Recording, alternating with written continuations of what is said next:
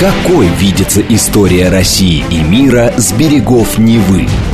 Авторская программа петербургского историка Сергея Виватенко «Виват. История». Самые яркие и самые загадочные страницы прошлого, судьбы людей и империй, великие достижения и потрясения от древних времен до современности. «Виват. История». Программа предназначена для лиц старше 16 лет. Здравствуйте. Вы слушаете «Радио говорит Москва». В эфире программы «Виват История». У микрофона Александра Ромашова. И я с удовольствием представляю вам ведущего программы петербургского историка Сергея Виватенко. Здравствуйте, Саша. Здравствуйте, дорогие друзья. Как всегда, в конце выпуска у нас историческая викторина, призы для которой книги, предоставлены издательством Витанова. Витанова – это красивые, хорошо изданные, богатые изданные книги о хороших людях. Но сегодня мы говорим о жизни простого человека в начале 20 века. Вот что я прям стихами заговорила. Прекрасно. Э, ну, что сказать об этом, Саша? Давайте так. Я сегодня передачу посвящу, как жили просто люди в начале 20 века. Сколько что стоило, на что они тратили деньги, да? Чем разница между интеллигенцией и рабочими, рабочими и крестьянами? Не в правовом плане, хотя, может, мы тоже об этом поговорим, а именно финансово. Что кто мог позволить? И вообще, как жили? Ведь у нас же ведь много разного. Ну, Саша, помнишь, как в школе говорили? Сравнивали все наше советское бытие с 1913 годом, да? Да, да. Поэтому у нас в школе шутили, что у директора нашей школы в его кабинете телевизоров больше, чем все России в 1913 году. Типа шутка. Угу. Действительно, как же жили в начале 20 века? Ну, не, не только на 13 может быть, возьмем немножко пораньше. Я 904 цифра... год, потому ну. что перед, тоже перед революцией 905 года. Да, быть. я согласен. Итак, ну, давайте начнем с интеллигенции, Саша. Да, интеллигенция – это люди, которые при помощи своего интеллекта образования пытаются как бы жить, существовать. Интеллигенция в России, ну, нет такого понятия, скажем, в других странах. Да, вообще понятия интеллигенции у немцев нет, у американцев нет. Да? Вот, грамотный человек, там, образованный человек, да, у нас же ведь интеллигенция ставится еще определенные какие-то политические и социальные вещи, духовные даже вещи. У нас э, передача про это вроде была. Итак, Саш, ну, какие интеллигентские специальности ты знаешь, как думаешь, которые в начале века были? Педагог, врач. Хорошо. Да. Что еще? Что еще? Артистические какие-то. Да, согласен. Писатели, люди искусства люди, инженеры. Мысли пионеры. Да, я тоже заговорил рифами, Саша, с тобой. Да. Абсолютно верно. Итак, а, интеллигенция у нас, дорогие друзья, была не рабоче-крестьянская, но, скажем так, в основном из третьего сословия. Интеллигент в начале 20 века – это человек, которого дедушка или бабушка были наверняка крепостными, угу. да, папа, в лучшем случае, купечество, да, в худшем случае, ну, из крепостных. А, Антон Павлович Чехов, да, угу. и, как вы знаете, Антон Павлович все время выдавливал из себя раба. То, что вот эти все вещи, которые у него были из поколения в поколение, да, он пытался как-то... Что интеллигентно объединяло, наверное, да, это нелюбовь к власти. Вот это вот они совсем сошлись. Ну, еще раз, это другой разговор. Итак, действительно, Саша, главный, наверное, представитель интеллигенции в России в начале 20 века, человек в футляре, помните Чехова, да? Это, конечно, земский учитель. Да? Учитель, который работает. Сколько же получал? Земский учитель получал 73 рубля в месяц. Или в год 882 рубля. Барон Ипполин фон Шиллинг, составляющий для русского географического общества статистическое описание, ну, там, например, каких-то городов, он говорил, что семья с доходом около одной тысячи рублей в год, ну, еще раз, дорогие друзья, скажем, в семье работал только один человек, мужчина. Э, женщина тоже работала, но она не получала за это деньги. Она, она воспитывала детей и занималась хозяйством. Да? да, возможно, она была душечкой. Душечка, в смысле, чеховская. Итак, семья с доходом около тысячи рублей в год тратили на питание примерно 30% всех денег. Много это или мало? Ну, не очень много, согласимся.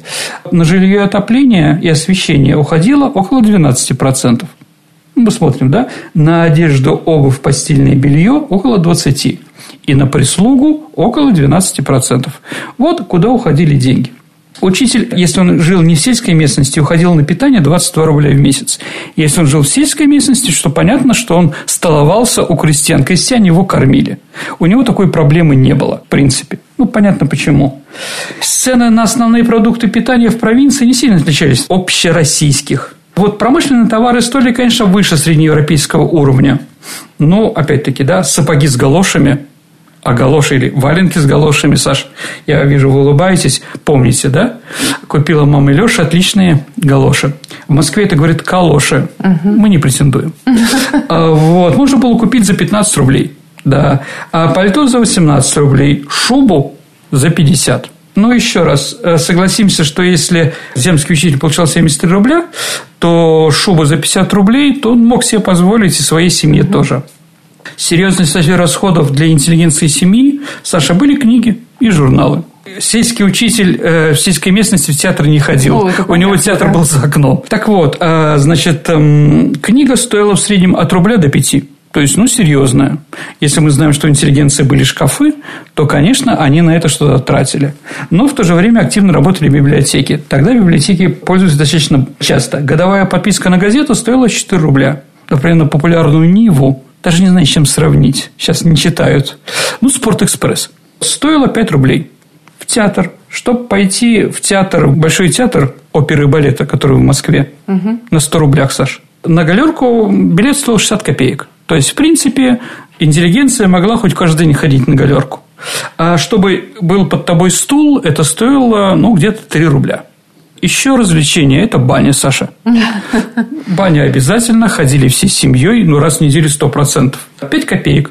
Семейные кабины, там, где можно с семьей, стоил один рубль примерно, да? А куда еще уходили деньги? Няня. Обычно за такую работу платили 8-10 рублей в месяц. Ну, иногда, опять-таки, если ты учитель сельской местности, то тебе давала община определенную женщину, которая за тобой ухаживала. Ну, потому что земский учитель и земский доктор – это были, ну, как представители, что ли, Бога на земле, где-то далеко-далеко, потому что они крестьянам давали образование детям, что давало им шанс на будущее. Почему я так говорю, мы еще с вами поговорим, когда будем говорить о крестьянах. Угу. Понятно, что интеллигенция делает все возможное, чтобы дети пошли по ее стопе. По стопе или получили еще лучшее образование. Поэтому никогда не скупилась интеллигенция. Гимназия. Цена в гимназии была достаточно высока. Ну, это с одной стороны, как бы, да. А полный пансион, то есть ты там спишь, ешь и так далее, и тому потом одевает, 180 рублей в год. Но на полный пансион не часто, если люди живут в том же городе, смысла нет. Да, полупансион 120 рублей в год. Просто для учеников 30 рублей. То есть 30 рублей тоже согласимся, что образование – это на год. Если мы берем 882 рубля, не так много.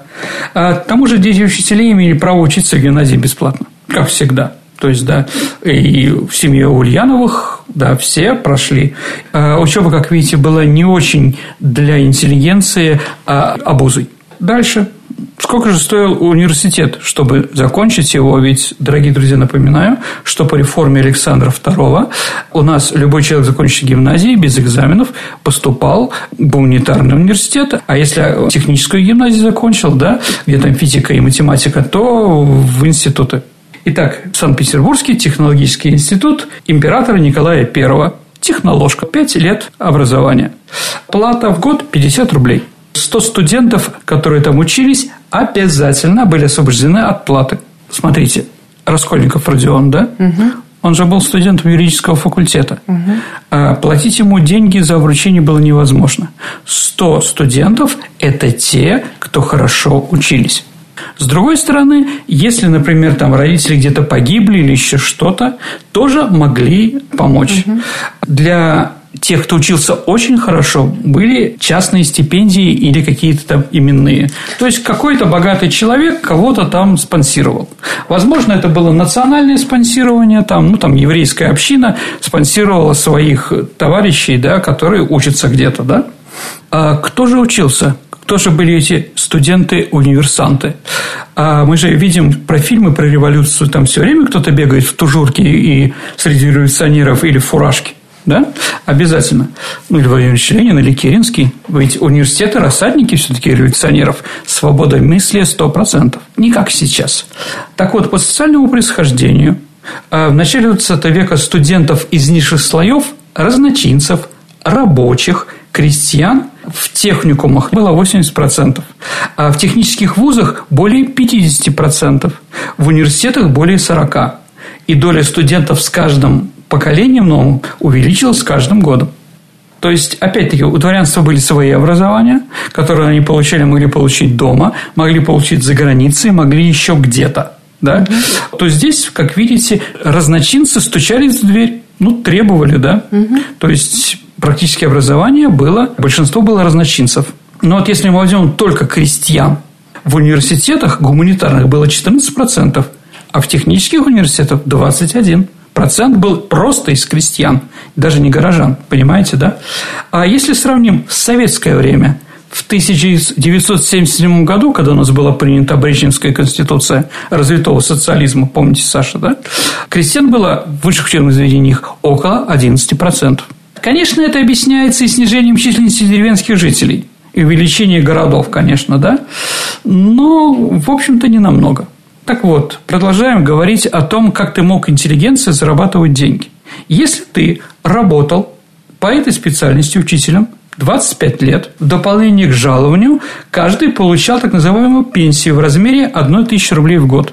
То есть, ты мог не уходить, а тебе еще твоим 880 рублям прибавляли еще 1000 рублей в год. То есть, в два раза с возрастом ты получал зарплату больше. И таким образом, педагог мог получать в год 3000, а, 3,5 тысячи рублей. Ну, примерно там за разные вещи.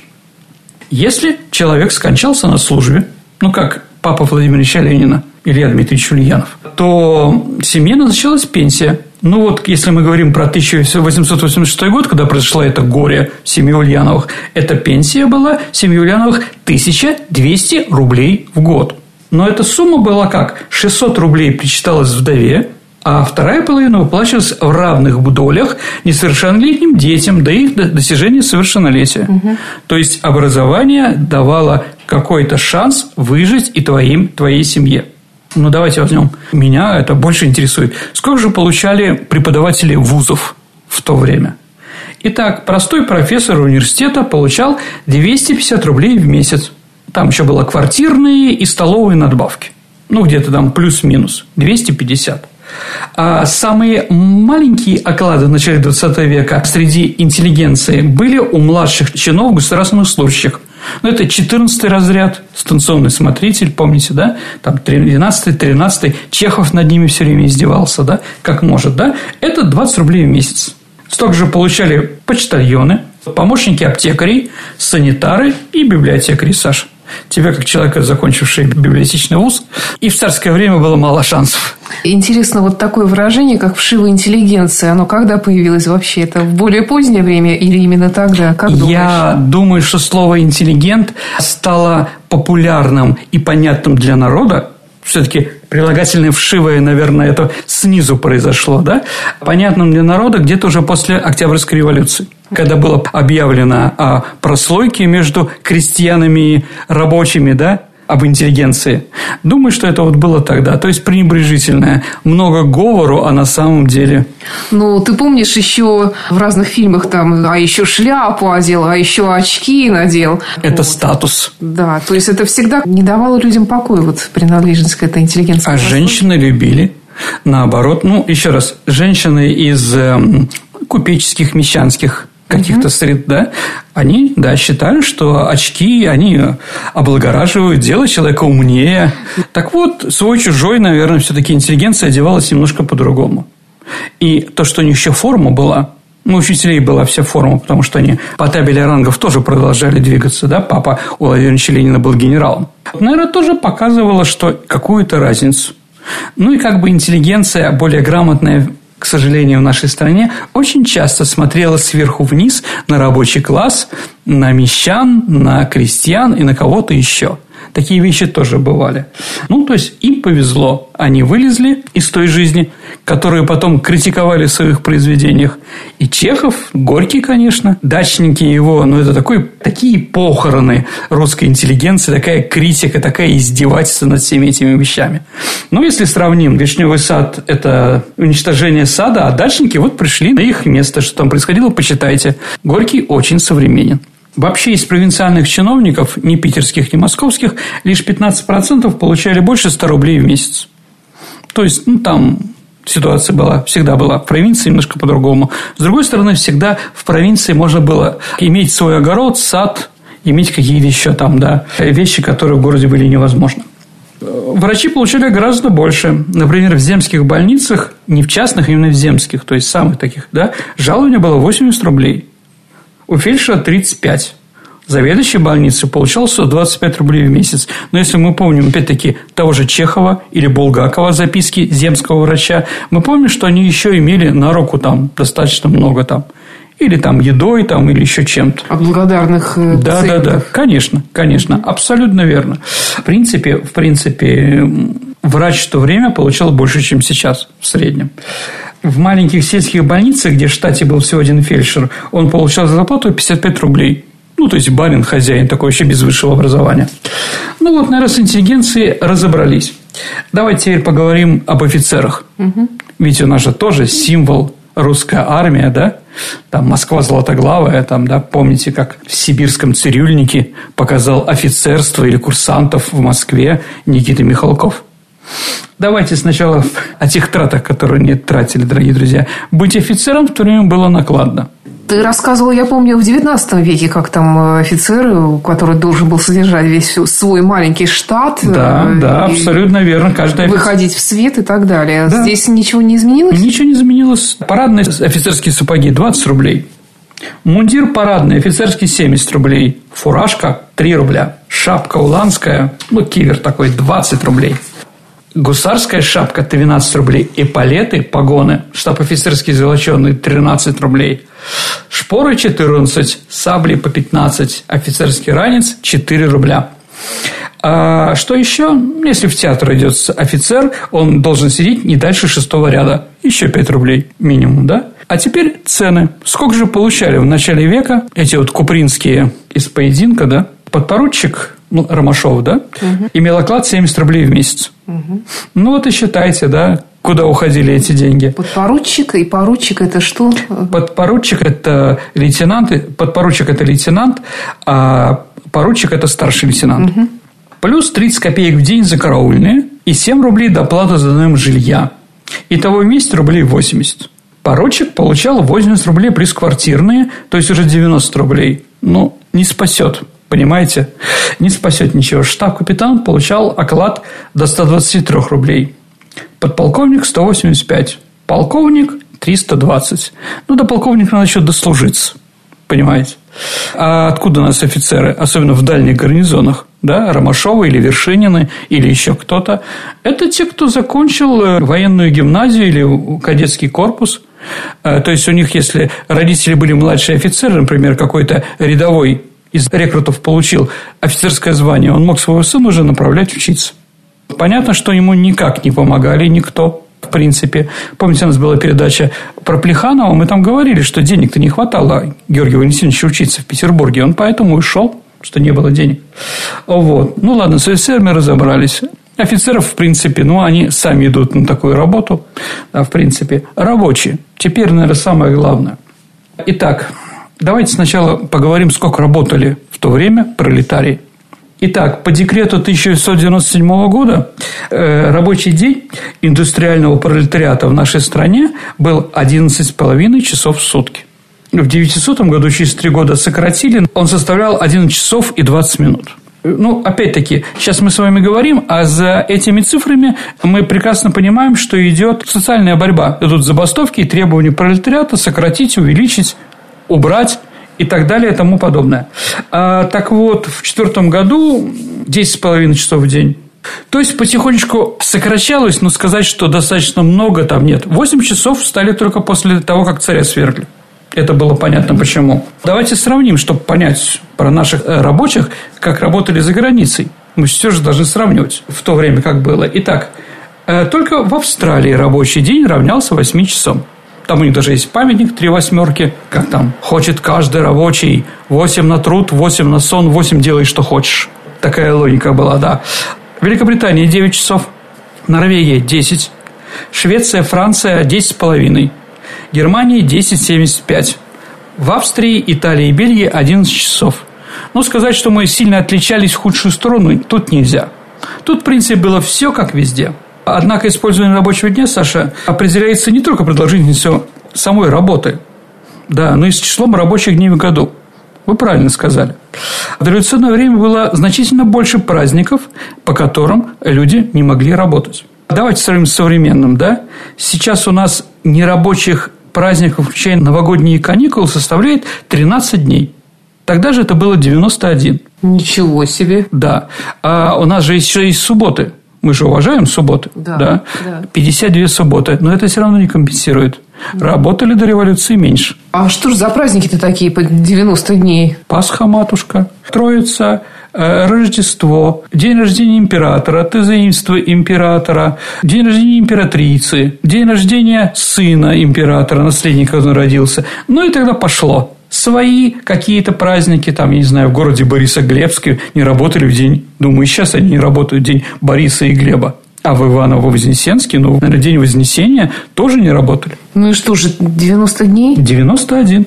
С субботы у нас стали нерабочие 67 -го года. Просто напоминаю тем, кто считает, что у нас все было хорошо, да? Итак, высококвалифицированный рабочий Саша в те годы зарабатывал где-то 30 рублей. Ну, и 15-20 рублей считалось хорошей зарплатой. Итак, поговорим о средней зарплате, которая была в то время среди пролетариата от 50 рублей, ну, это вот лучшие там, да, до 22.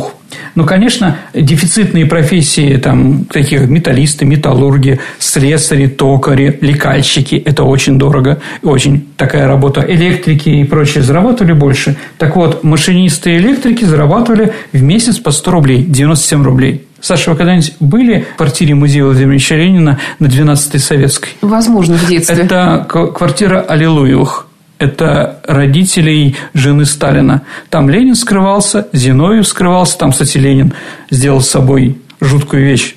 Бороду сбрил один раз в жизни во время июльских событий 17 года. Вот, одел парик и косил под финского косаря. Сталин там тоже прятался. Сталин впервые познакомился, ну, как впервые. В общем, там любовь началась у него с Надеждой Аллилуевой. Так вот, Аллилуевы – это семья электриков – простых электриков, которые работали вот до трехкомнатной квартиры с хорошей кухней, а с медным, Саша, с медной ванной. Не просто ванна была, она была медная, с лифтом и так далее и тому подобное. То есть, электрик мог себе позволить такое, пока его током не убьет. Итак, мастеровые 63 рубля, кузнецы 61 рубль, а слесари 56 рублей – Хороший вопрос. А как сравнивать с современными, да, нашим пролетариатом? Ученые считают, экономисты, что надо умножать на 1046. То есть, ну вот 50 умножьте на 1046, и получится где-то 40-52 тысячи рублей. И вот тогда зарплата была такая у пролетариата. Конечно, нельзя упомянуть такое рабочее, как дворники. Дворники – это была элита в Питере. Туда принимали... Э, Татар? Татар, это в основном в Москве, но у нас тоже. Например, из семи дворников композитор Соловьев Седой. Они были такие широкие, да, в форме определенной. А вот старший дворник во дворе получал 40 рублей. Это очень большие деньги. Младшие 20 рублей. Ну, кто такие младшие? Это уборщики, которые приезжают, ну, тогда из сельской местности, а сейчас приезжают из бывших союзных республик, mm-hmm. скажем так. Все дворники сексоты, все стукачи, все работают на полицию. И от полиции еще там получают деньги. За что же брали дворники? Вот они убирали, да? Это было как бы бесплатно для жителей. А за что еще дворник мог получить деньги? А за перемещение вещей. Ну, там, рояль, батюшка, перенеси из этой комнаты, перетащи из этой, да? Поднять на чердак сырое белье.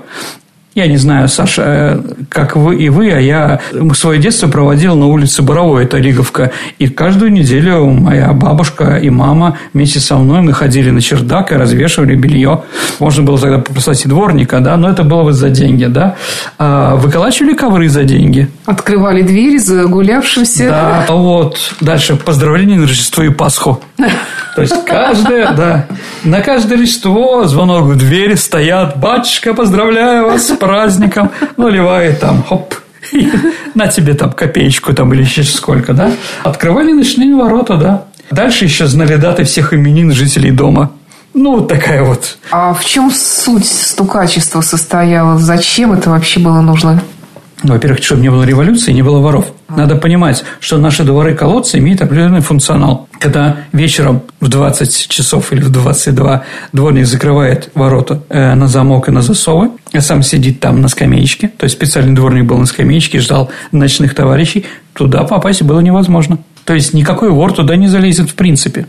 Ну, как сейчас консьерж. Сергей, давай прервемся на пару минут на выпуск новостей, на рекламу на радио «Говорит Москва», а потом продолжим наш выпуск. Хорошо. Какой видится история России и мира с берегов Невы? Авторская программа петербургского историка Сергея Виватенко «Виват. История». История. Вы слушаете «Радио говорит Москва». Это программа «Виват История». У микрофона по-прежнему автор ведущей программы «Петербургский историк» Сергей Виватенко и я, Александра Ромашова. Сегодня мы говорим про жизнь простого человека в начале 20 века. Итак, продолжим.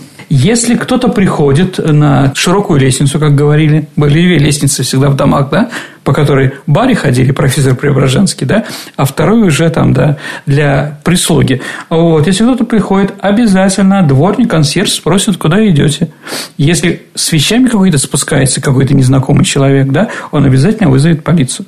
Дальше. Дворник знал всех жителей, знал, чем они занимаются. И поэтому, если придет какой-то шахит или народоволец, неважно кто, непонятный, да, он посмотрит, если он, ну, как вот, например, народовольцев раскусили, ну, вот когда убивали Александра II на Малой Садовой, они изображали себя продавцов сыра, а на самом деле рыли подземный ход. Дворники сразу понимали, что не умеет торговать, изображает себя непонятно кого, ну, тем каких-то русских угу. провинциальных, а сами вечером говорят по-французски между собой. Ну, понимаете, да, да? То есть, руки не те, Дворники были нормальные психологи, да. Но и понятно, что если они настучат и окажется правда, они еще получат премию за это. Почему нет? То есть, да, дворник был достаточно такой серьезная профессия, серьезная специальность. Его уже можно было подкупить? Ну, тяжело, потому что потом такого никуда не возьмут, ни на какую работу. Угу. Да, ну и татары, конечно. А почему татары, Саш? Не пили? Не пили. Все правильно, да. И вообще, давайте как бы мы закончим про зарплату про рабочих и прочее, да, чем? Только в июне 17 года, после трех лет войны, после свержения царского режима, После приезда Ленина с броневичком и так далее, все эти истории, впервые зарплата стала отставать от инфляции. До 17 года в России никогда зарплата не отставала от инфляции. То есть люди жили все лучше и лучше. Что, ну, какие зарплаты получали, мы поняли. А теперь давайте, куда эти деньги тратить-то, да? Гречка стоила 5 рублей килограмм, соль молотая 4 копейки, пшено 5 копеек, хлеб черный 5 копеек, хлеб белый 12 копеек, мука килограмм 7 копеек, картофель килограмм 2 копейки, молоко литр 8 копеек, говядина килограмм 50 копеек, колбаса 35 копеек, вино литр 40 копеек где-то примерно, понятно какое, водка литр 30 копеек. Ну, еще, может, поговорим об этом. Ботинки мужские 3 рубля, ситец 1 метр 18 копеек, Ботинки женские 4 рубля, сапоги 7 рублей. Ну, мы не будем сравнивать офицерские сапоги, понимаете, да? Ну, да. Вот, полушубок 15. Визит к врачу 20 копеек. Если про развлечения. Куда даму сердце там, да? А билет в кино 18 копеек, 20 копеек. Ну, примерно где-то так. Плата за обучение ребенка в первом четвертом классе, но это еще не гимназия, да, 2 рубля говорить о том, что все время там покупали громадное количество, нет.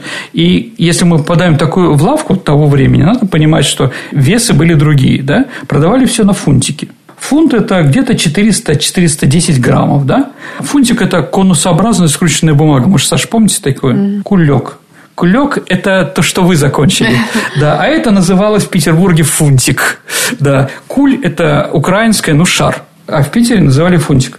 Для оптовой торговли были пуды по 16 килограмм. Если читать воспоминания того времени, ну, брали на копейки уксусу, на 2 копейки капусты, на фунт хлеба, пятачок на студень, да, там, в общем, по мелочам.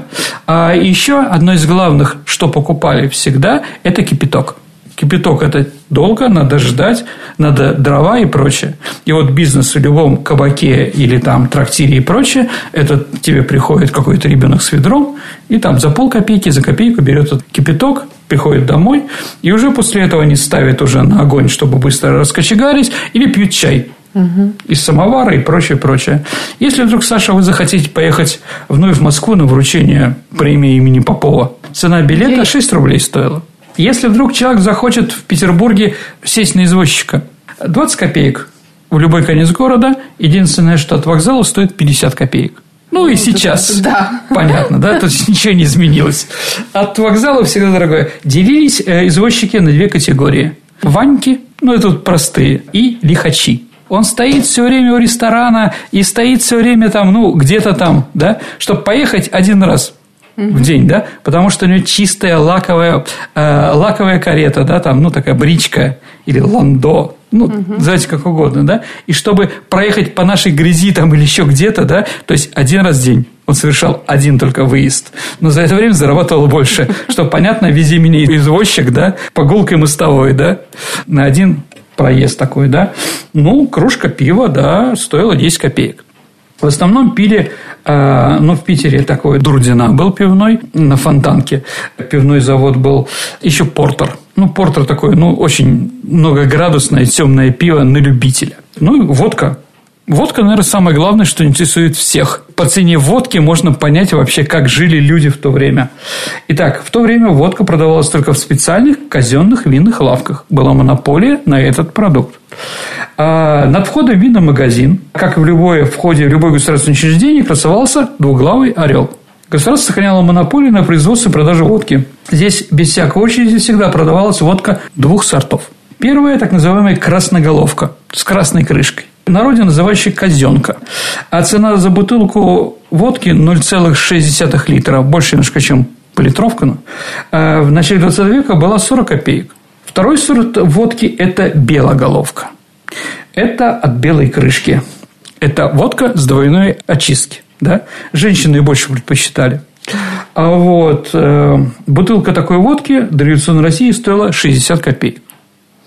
Но, как видите, наверное, рабочий мог выкушать каждый вечер там, да, определенный, чтобы поесть в трактире, без водки, это стоило 10 копеек. Ну, если мы уже начали цитировать с вами Ильфа Петрова, помните, а почему у вас огурцы? Однако, помните, да? Вот, 12 соленых огурцов стоило 2 копейки. Поэтому Киса Воробьянинов мог сказать «однако». Да, цена изменилась.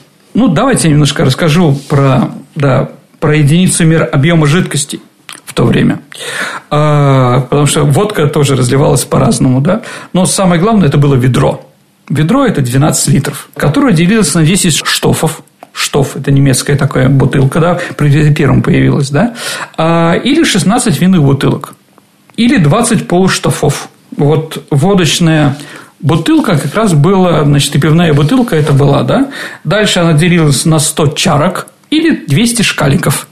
Единицей меры сыпучих веществ являлся гарниц, примерно 3,3 литра. Да. Ну и стакан. Стакан – это 300 миллилитров. Ну, давайте теперь, что же ели?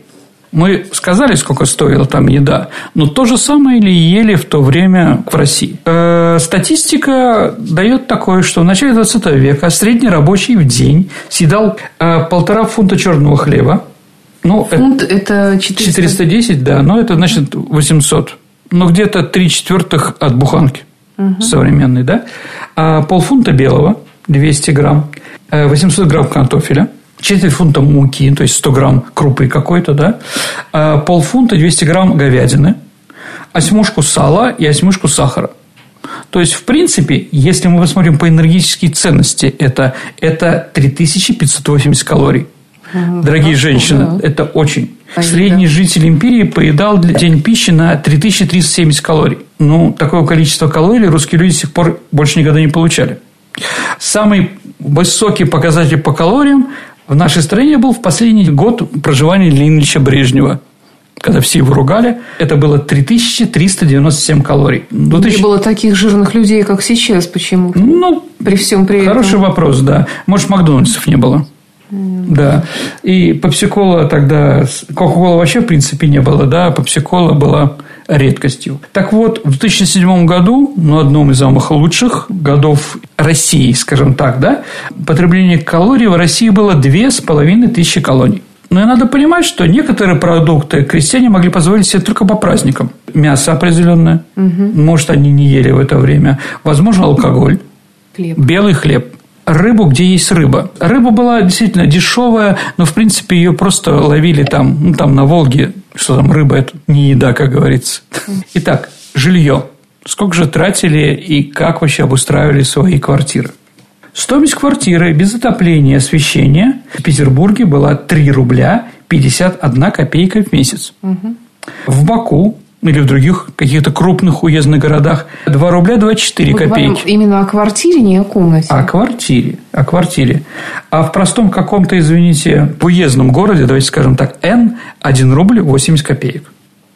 То есть в среднем по всей России стоимость платной квартиры оценивалась 2 рубля в месяц. В переводе на современные деньги, если мы умножаем на тот коэффициент, это 2092 рубля в месяц. Но здесь надо сказать, что это были не господские квартиры, конечно. Мы должны понимать, да?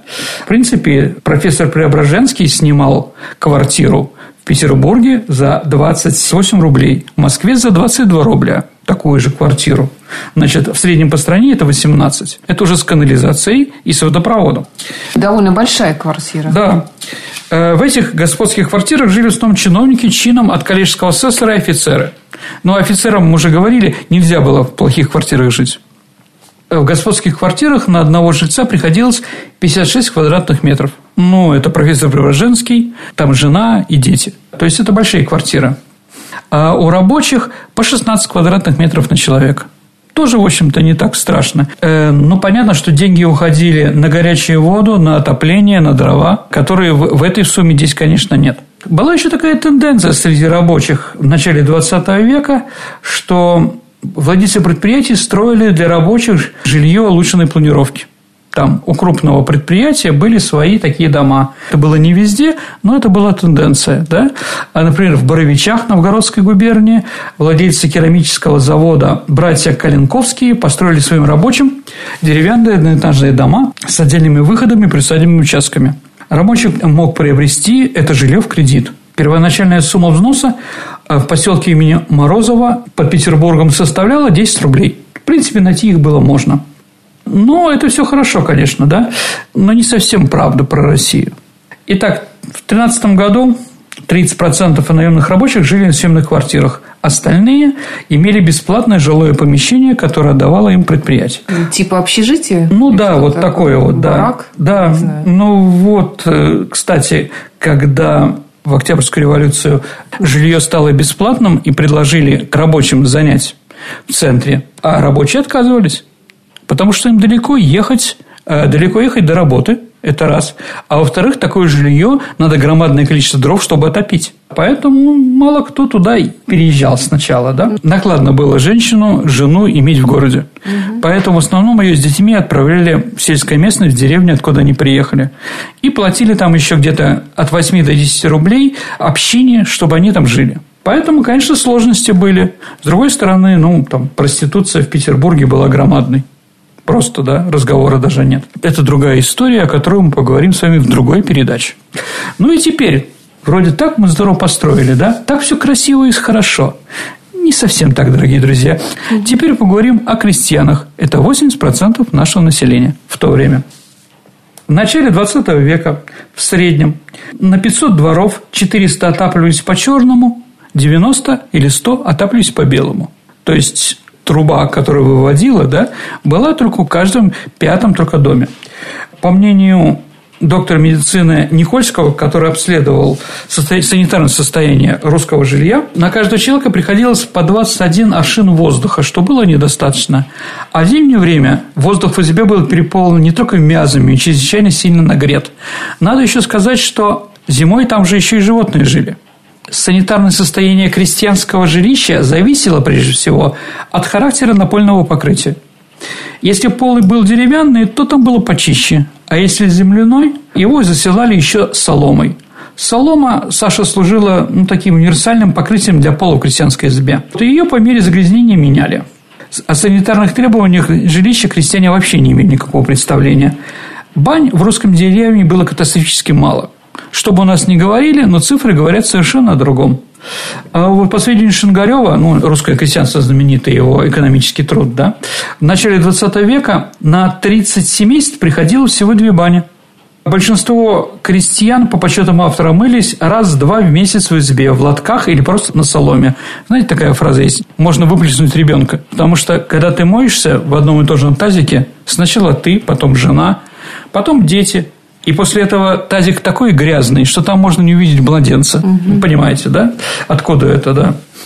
А по смертности, по всем шести основным инфекционным болезням, ну, это тиф, дифтерия, скарлатина, мы с колоссальным отрывом в то время лизировали. У России была смертность на тысячу человек 527, в Венгрии 200, в Австрии 152, а в Норвегии 50. Ничего себе. То есть, прощай, немытая Россия, это все правда? Да, конечно, да. А что же говорили, что всегда как-то славяне отличались чистоплотностью? Бедность не порог, нищета порог. Помните, говорил Мармеладов и Достоевский?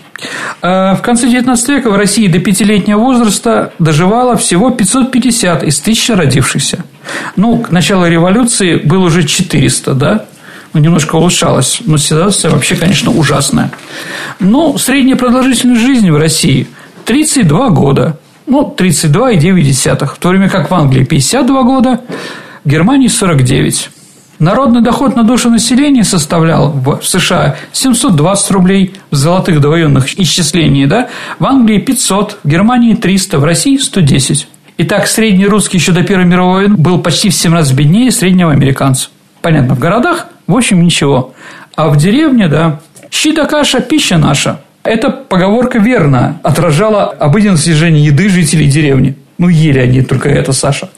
В Орловской губернии повседневную пищу как богатых, так и бедных крестьян составляла варево или щи. По скромным дням эти кушания приправлялись свиным салом или затолкой, внутренним свиным жиром. По постным дням – конопляным маслом – Петровский пост орловские крестьяне ели муру. Знаете такое слово «мура»? Ну да. да. Или такое? тюря. Кушай тюрю, Яша. Молочка-то нет. Да. Где коровка наша? Увели мой свет. Барин для приплода взял ее домой. Славно жить народу на Руси святой. Тюря – это пища, сделанная из хлеба, воды и масла. Угу. Праздничная пища отличалась тем, что ее лучше приправляли. То есть, самое варево готовили с мясом кашу на молоке, а самые торжественные дни жарили картофель с мясом. Большие храмовые праздники крестьяне варили студень, холодец из ног животных и потрохов. Потребление мяса в деревне составляло 20 фунтов для бедной семьи, зажиточный – полтора пуда в год. Ну, полтора пуда в год – это 20 килограммов, 22. В начале 20 века состав потребления хлебов распределялся следующим образом – ржаную муку 82%, пшеничная 2%, но еще 16 уходило на разные крупы. Как видите, Русь у нас, конечно, святая, но в разных местах эта святость была разная. В городах жило хорошо. Ну и, наверное, учись, все у тебя будет хорошо. В то время это было не только лозунг такой патриотический, но еще лозунг существования. Вот так, Саша. Вот такая передача, я думаю, было интересно. Спасибо, Сергей. Ну, теперь мы переходим к нашей рубрике «Ответы на ваши исторические вопросы». Вопрос от Дмитрия Пехтерева. А, спасибо за программу. Очень бы хотелось услышать об Александре Третьем, поскольку я считаю, что он был сильным царем, которого так не хватало перед революцией и прочими трудностями в начале XX века. Я согласен, что не хватало Александра Третьего. Я обязательно сделаю передачу про него. Посмотрим, может, до конца года сделаю. Вадим Лабудин спрашивает. Очень интересная тема партизанского сопротивления во время Великой Отечественной войны. И еще он просит пару слов про движение в 1812 году. Партизанское движение. Ну, про партизан у нас была передача да, отдельная. Найдите ее там и скачайте. Я думаю, повторяться мы не будем. Ну, может быть, не в этом году точно. Насчет партизан, насчет партизан а, во время войны 12 года надо понимать, что партизаны подразумевались это военные подразделения, которые воюют в тылу врага. Да, партизаны – это как раз Денис Давыдов, Фигнер, Сеславин, офицеры, которые возглавили военные. Но дубина народной войны поднялась, как вы известно, да, и партизанами стали называться любые сопротивления врагам-захватчикам, в том числе крестьянские отряды, и другие, которые формировались не по приказу Кутузова или наших руководителей нашей армии, а формировались именно импровизацией на месте французских преступлений. Да, это Василиса Кожина, Четверяков такой и другие. А оказали ли они сопротивление французам? Конечно, оказали. Они уничтожали, уничтожали снабжение французской армии, они нападали на отбившиеся подразделения, они мешали связи э, с Европой. То есть, э, одной из побед, причин побед нас во время войны 19 года является партизанское движение. Это сто процентов. Вопрос от э, Светланы Москвиной. Сергей, попалась такая статья, прокомментируйте, пожалуйста, сколько в ней правды. Ну, тут дальше приводится статья. Суть. Но суть в том, что почему на шлеме Ивана Грозного арабская вязь, как она там оказалась? Это, по-моему, был подарок, который сделан был ребенку, еще родившемуся Ивану Васильевичу, да, а с Востока. И на Востоке была, естественно, арабская вязь, которая там была всегда, обереги, или там нет Бога, кроме Аллаха и Мухаммед пророк его, и какие-то другие. Потом туда было бито уже и что-то славянское. Это нормально. Это нормально. Слушайте, если вы христианин, да, и вам предлагают взять мусульманскую, э, мусульманскую каску, да, и вы говорите, я христианин не одену, и пуля попадает в лоб, и вы на том свете, как говорится, да? Вот. Но чтобы выжить, наверное, надо одеть христианскую каску. Мы же тоже воевали немецкими автоматами, шмайсерами, которые отбивали там, или одевали немецкие каски, или их эрзац какие-то еду, которую мы добывали там, да? Главное выжить. Главное, какая разница, какого цвета кошка, которая ловит мышей. Она главное, что ловит. Да, но было модно, было модно. Иногда просто это арабская вещь, вообще ничего не означавшиеся были написаны там, ну, вроде похожие какие-то. Иногда что-то было такое. Ну, но как хоть... сейчас делают татуировки, иногда вкладывают какой-то смысл, а иногда просто потому, что красиво им так кажется. Да, да, абсолютно верно. Иногда своих студенток видишь, они там в футболках приходят с какими-то такими фразами интересными, которые они не понимают. Типа, я оштрафована за занятие сексом э, на центральной площади города. Я не знаю, как бы, да. Надо ли, надо ли выпячивать такую вещь, хотя она написана на французском языке. Тем более. Считается, что возведение Берлинской стены сопровождалось большой трагедией для немцев. Так ли это? Большая трагедия для немцев, когда они избрали Адольфа Гитлера своим канцлером. Да. И после этого получили по полной программе. А здесь как бы это были остатки противостояния и остатки поражения этого государства. Нет, трагедии большой это не было. Но да, какие-то семьи не смогли соединиться по разным причинам, но это было не больше ста, возможно, тысячи человек. Да, психологически, когда город, живой город, да, а, делился на две части, это вот было, конечно, не очень приятно, да, ну, «Небо над Белином» Вендерсом. Смотрите, наверное, хороший фильм про это. Сергей, как вы оцениваете ущерб, который принесла Европе инквизиция? И каковы истинные причины инквизиции? Ну, хороший вопрос на самом деле. Ну, наверное, главная такая проблема для инквизиции, от э, чего пострадали, да, меньше стало красивых женщин, Саша. Потому что, ну, как известно, у католиков целебат, да, запрет священникам жениться, иметь семью, и поэтому любая красивая женщина, которая на которую можно задержать взгляд и прочее, считалось дьявольским наваждением. Поэтому много очень красивых именно женщин было уничтожено в этот период. А так, конечно, наверное, инквизиция привела э, к расколу церкви на протестантизм, да, вот как раз прошлый год у нас было 500 лет восстания Лютера, да, и появление протестантской церкви. Но говорить о том, что, дорогие друзья, что это в большом количестве были убиты, уничтожены люди, я бы не стал. Но единственное скажу, что у нас, конечно, никого не сжигали в то время да, никаких, э, скажем так, ведьм в таком количестве, которые были уничтожены. У нас такого, конечно, не было. Этим мы отличаемся.